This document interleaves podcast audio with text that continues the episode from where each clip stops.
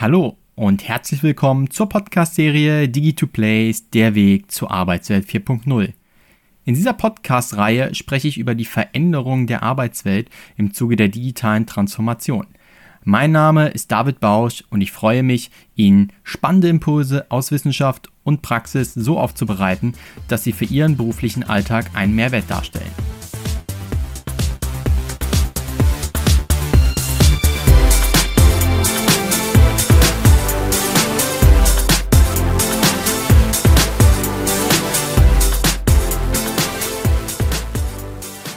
Und damit erneut herzlich willkommen zur zwölften Episode der Podcast-Reihe Digi2Plays, der Weg zur Arbeitswelt 4.0.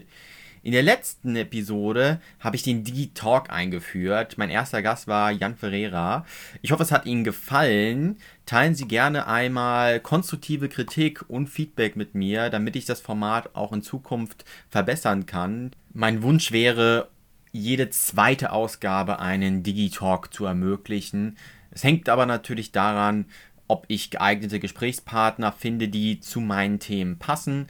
Ich habe da schon einige im Kopf, aber muss natürlich da nochmal tiefer in die Akquise gehen, wer da relevant werden könnte. Von daher mit Ihrem Feedback und der konstruktiven Kritik schaffe ich es bestimmt, das Format noch weiter zu verbessern. Die heutige Folge ist inspiriert von zwei Nachrichten, zwei Mail-Nachrichten, die ich von Marie und Roland bekommen habe, die beide in dieselbe Richtung gehen und sich nochmal etwas mehr Informationen zum Thema Mitarbeiterwiderstände wünschen. Ich hatte ja in der Folge vor dem Digitalk meine Forschungsergebnisse im Rahmen meiner Promotion erläutert, Mitarbeiterwiderstände im Kontext der digitalen Transformation und wie eben diese durch technologischen Stress ausgelöst werden. Jetzt ist dieses Thema Mitarbeiterwiderstände aber so vielschichtig und ja, ein Phänomen kann man sagen, äh, sodass ich das heute und dann auch gerne in der nächsten Ausgabe einmal näher erläutern möchte. Heute aus dieser Perspektive, sagen wir mal, eher aus dem Innovationsmanagement getrieben. Nächstes Mal dann vermutlich eher aus dem Organisationsmanagement, der Organisationsentwicklung und dem Change Management heraus. Starten möchte ich an dieser Stelle gerne mit einem Zitat, das ja fast schon poetischer Natur ist, wenn man so möchte. Und zwar stammt es von Jürgen Hausschild. Das ist einer der, ja, wir würden im Studium, haben wir gesagt, Päpste eines jeweiligen Gebietes. Also man muss sich das so vorstellen, ein jedes BWL-Gebiet hat ja bestimmte Autoren, Forschende, die dort sehr führend sind, die sehr viel publizieren, ähm, sehr große Lehrbücher schreiben und so haben wir immer den Ausdruck geprägt, ja, das ist vom unserem Marketing-Papst, wenn man beispielsweise an ähm, Herrn Homburg denkt oder das ist unser HR-Papst, an Christian Scholz oder auch Rainer Bröckermann. Ähm, und so hat natürlich jedes Gebiet seine, seine Pioniere und Jürgen Hausschild zählt eben im Innovationsmanagement sicherlich auch zu den ganz Großen. Und der hat gesagt, die Historie von Innovationen ist eine Geschichte des Widerstands gegen sie. Ich glaube, das äh, kann man sich so zweimal durchlesen, bis man es so richtig verstanden hat, aber der Kern macht eben deutlich, dass Innovationen und Widerstände untrennbar voneinander sind. Und Innovationen sind wiederum auch untrennbar mit Veränderungen, weil eine innovative Neuerung bedingt immer das Aufgeben des Status quo. Und das ist eben etwas, was Veränderungen auch für viele so beängstigend macht und bedrohlich, weil man halt einen gegenwärtigen Zustand hat und den möchte man gerne erhalten. Der Mensch ist bekanntermaßen ein Gewohnheitstier und diesen Zustand aufzugeben, weil eine innovative Veränderung kommt, das ist für viele Menschen ein Problem. Und da sind wir auch sehr schnell in der Psychologie, insbesondere bei der Reaktanztheorie. Über die hatte ich, meine ich, schon mal an dieser Stelle im Podcast gesprochen. Ich weiß jetzt gerade nicht mehr, welche Episode das war, aber ich gehe noch mal ganz kurz darauf ein.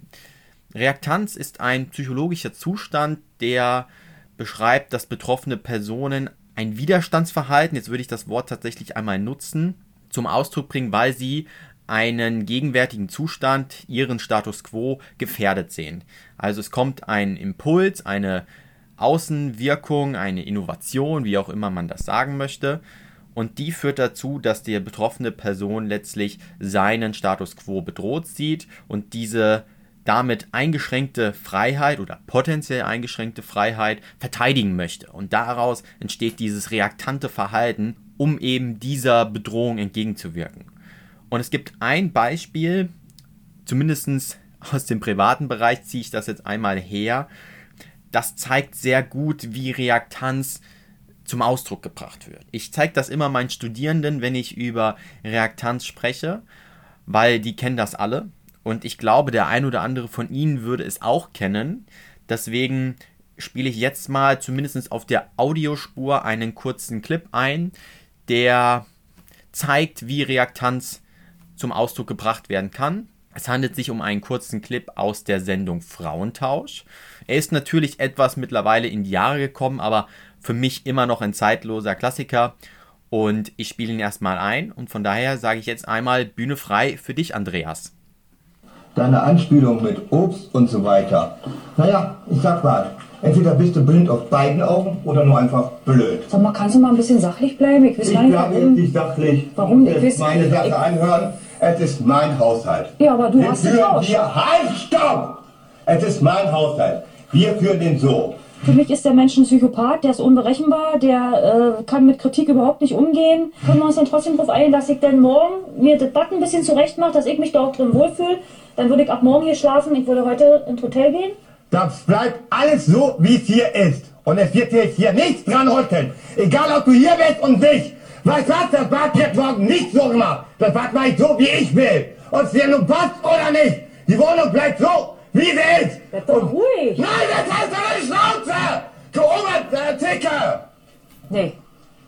Die Wohnung bleibt so, wie sie ist. Und es wird sich halt nichts ändern. Das Kinderzimmer bleibt auch so, wie es ist. Es wird sich halt kein bisschen ändern.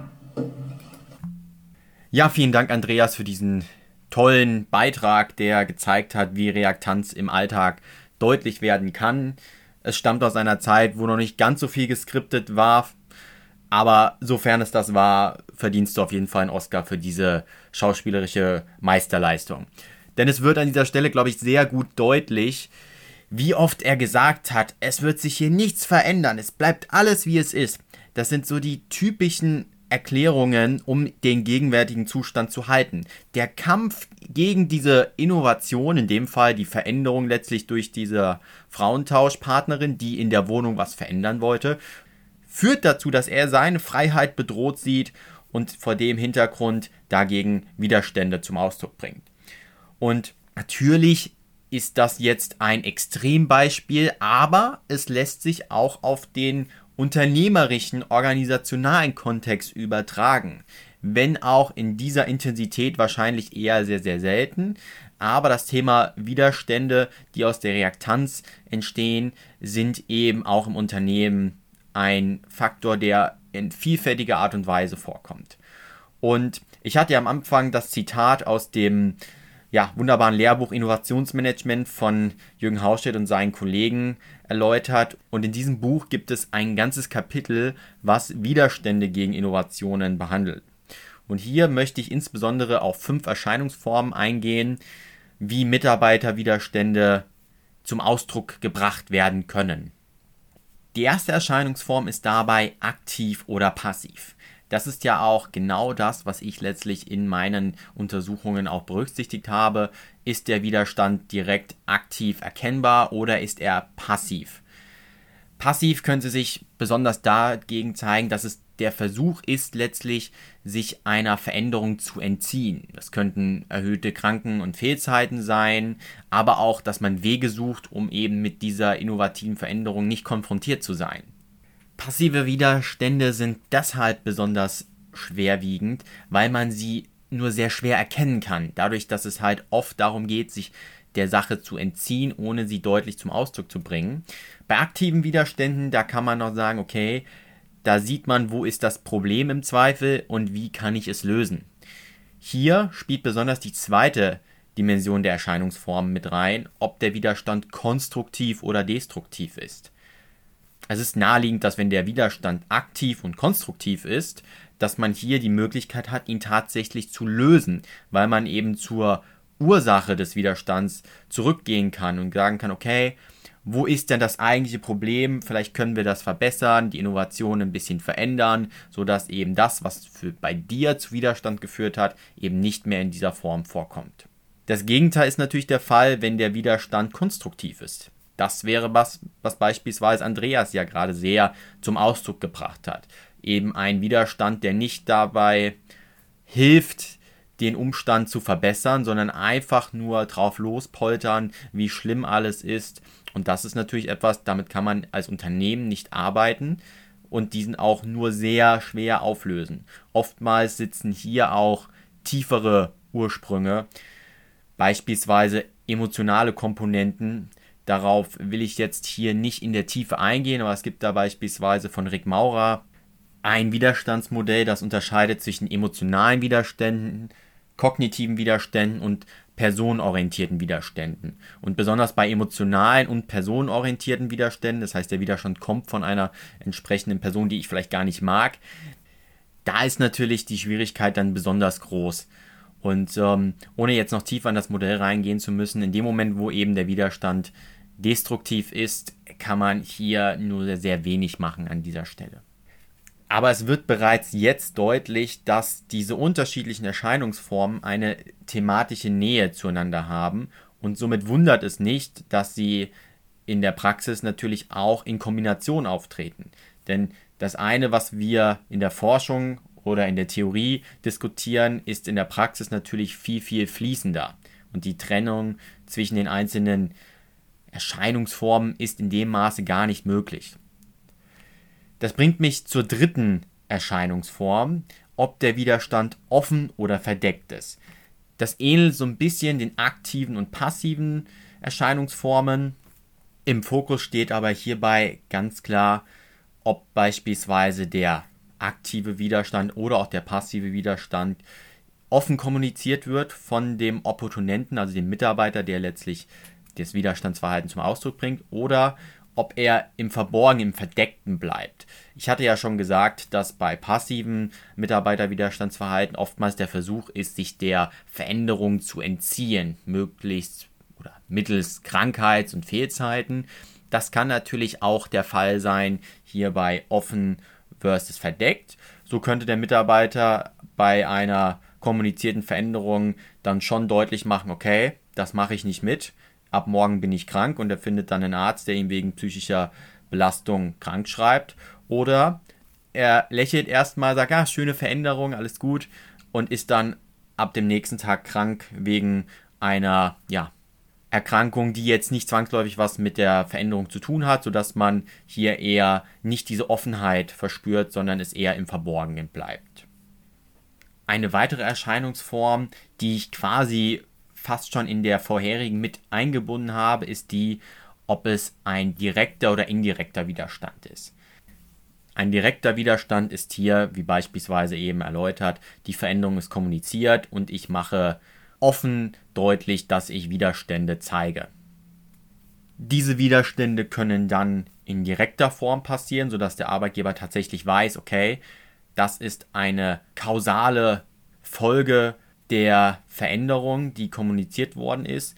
Sie kann aber auch eher indirekt sein und hier ist das Beispiel mit der Krankheit, was ich zuvor genannt habe, auch eine gute Erklärung, wenn man sich vorstellt, es kann hier eben ein passiver, verdeckter, indirekter Widerstand sein. Also da zeigt sich so eine Dreierkombination, weil die betroffene Person sich eben der Sache entzieht mittels erhöhter Kranken- und Fehlzeiten dies aber nicht offen zeigt und schon gar nicht über einen direkten Weg geht. Das heißt, sie wäre wirklich wahrscheinlich am nächsten Tag oder in der kurz darauf folgenden Zeit häufiger krank, aber aus verschiedenen Krankheitsgründen und hier nicht mit Blick auf, okay, das ist eine Folge von der Veränderung, sondern es ist vielleicht mal eine Erkältung, eine Grippe, ein Magen-Darm oder was auch immer, immer wieder kleinere Auszeiten, um möglichst viel Zeit nicht mit der Innovation oder der Veränderung, die damit einhergeht, verbringen zu müssen. Die fünfte und letzte Dimension der Erscheinungsform adressiert, ob der Widerstand loyal oder opportunistisch ist. Besonders ein loyaler Widerstand, der dann oftmals auch aktiv und offen ist, ist eine höchst positive Form, wie man den Widerstand auch konstruktiv nutzen kann, um eben die Veränderung wirklich zu verbessern, weil der Mitarbeiter eine intrinsische Motivation hat, zum Ausdruck zu bringen, hey, lieber Arbeitgeber, schön und gut, was du da machst an Veränderungen, an Innovationen, aber das wird nicht funktionieren, weil. Und weil hier letztlich dann das Bestreben des Mitarbeiters ist, tatsächlich das Unternehmen nach vorne zu bringen, ist das eine Möglichkeit, wie ein Widerstandsverhalten auch tatsächlich ein sehr positiver Aspekt sein kann, der den Unternehmenserfolg im Zuge der Innovation auch noch verbessern kann. Das Gegenteil dazu wäre ein rein opportunistischer Widerstand, wo die betroffene Person tatsächlich versucht, okay, oder abwägt besser gesagt, ist der Widerstand, den ich jetzt hier zeige, für meine Karriere, für meine Position im Unternehmen generell für mich ein Vorteil oder eher ein Nachteil. Manchmal ist es ja eben ein Vorteil, wenn man sich einer gewissen Gruppe von Leuten anschließt, weil man dann potenzielle Folgeentwicklungen besser antizipieren kann und vor dem Hintergrund weiß, okay, wenn ich jetzt hier Widerstand leiste, dann kann ich vielleicht eine Entwicklung stürzen, so beeinflussen, dass sie mir dient. Hierbei ist die Rede von opportunistischen Widerständen. Ich glaube, es ist an der Stelle sehr deutlich geworden, was ich zuvor schon erläutert habe, dass diese fünf Erscheinungsformen in der Praxis kaum voneinander trennbar sind. Zumindest hat man oftmals Dreier- bis vielleicht Vierer-Kombinationsmöglichkeiten. Und das zeigt eben auch, warum dieses Thema so ein Phänomen ist. Und das zu lösen, da ist die Forschung im Innovationsmanagement, aber auch der Organisationsentwicklung und dem Change Management seit langem dabei verschiedene Impulse für die Praxis zu geben. Und ich glaube oder hoffe, dass der heutige Podcast in Form eines ja, Nuggets, wir sind jetzt gleich bei 18 Minuten, einen Impuls für die Praxis gibt, wie man mit Widerständen umgehen kann. Da das Thema aber so komplex ist und ich es gerne noch aus einer anderen Perspektive beleuchten möchte, nämlich der des Change Management oder der Organisationsentwicklung, werde ich in der nächsten monologischen Folge, also in der, wo ich alleine zu Ihnen spreche und in keinem Digitalk, nochmal auf das Thema aus eben dieser Change-Brille draufschauen. An dieser Stelle würde ich daher einen Cut machen und hoffe, die heutige Folge hat Ihnen gefallen und Ihnen Impulse für Ihren Alltag gegeben. Zum Abschluss gerne noch der Wunsch, schreiben Sie mir immer Feedback und Anregungen an david.bausch.digitoplace.de und ich freue mich natürlich auch über eine tolle Bewertung bei Ihrem Podcast-Provider und wenn Sie mir folgen. In diesem Sinne, bleiben Sie gesund, bis zum nächsten Mal, Ihr David Bausch.